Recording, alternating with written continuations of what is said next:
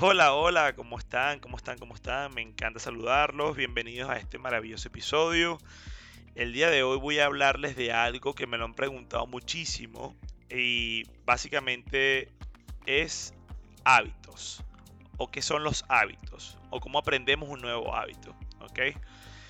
Y algo muy curioso es que un hábito es algo básicamente que aprendemos y lo hacemos de manera repetitiva todos los días y ya se vuelve tan repetitivo que lo hacemos sin darnos cuenta. Algo tan sencillo como eso, ¿ok?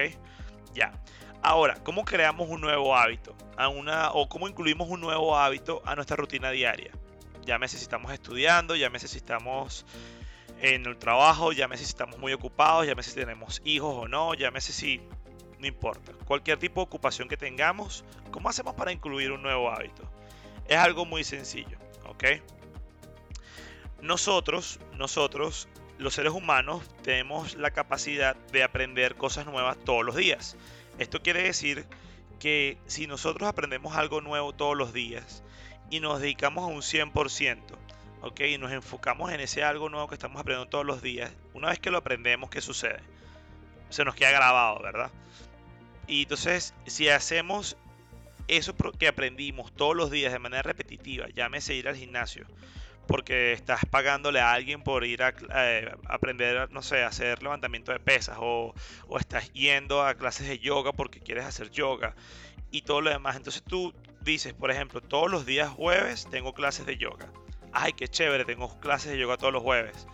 Y ya tu cerebro crea esa eso es como ese calendario de fijación para ir a tu clase de yoga súper entusiasmado entusiasmada, hacer yoga todos los días para ir mejorando, ¿correcto? Llámese para tener flexibilidad, para tener fuerza en tu abdomen, para tener mejor tipo de respiración, oxigenación, liberación de ansiedad, un montón de cosas, ¿correcto? Entonces, si lo hacemos todos los días, eso se vuelve un hábito, ¿ok? Y obviamente no se va a volver un hábito si lo haces una vez a la semana. Porque, o sea, si lo haces una vez a la semana y luego pasan dos meses y luego lo vuelves a hacer, no. No se vuelve un hábito de esa manera. Un hábito se vuelve, o sea, algo se vuelve un hábito cuando tú lo haces seguido por un promedio de mínimo 21 días. ¿Ok? Esto quiere decir que es muy fácil. Y suena fácil y suena a veces complicado, ¿verdad? Pero es tan sencillo como, ¿qué es lo primero que haces cuando te levantas? Yo, por ejemplo, tiendo mi cama, inmediatamente me voy y me cepillo mis dientes y me preparo para irme al trabajo. Hacer mi rutina normal de la mañana. Mi rutina de la mañana es, consta de muchas cosas y lo hago de manera automática, porque es un, algo que aprendí. ¿ok? Es exactamente lo mismo. Si tú lo haces, si tú haces algo todos los días por un promedio de al menos 18 días en adelante, ya para ti eso se vuelve un hábito. ¿ok? Lo mismo pasa con el ejercicio exactamente lo mismo. Si tú vas al gimnasio por un promedio de al menos 21 días seguidos, te garantizo, como siempre lo dije en el primer episodio y siempre se lo digo a todos mis estudiantes, clientes, te este, vas a sentir muy diferente.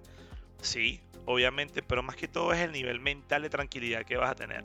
Y lo mejor de todo es que tu propio cuerpo te va a pedir ir al gimnasio, te va a pedir liberar ese estrés, te va a pedir, no sé, sentirte más libre no se imaginan lo que uno libera en un gimnasio o haciendo una actividad recreativa, llámese correr, llámese montar bicicleta, llámese hacer yoga, llámese cualquier actividad física que te produzca algo de esfuerzo mínimo requerido, sea lo que sea que te guste, sea lo que sea, hazlo.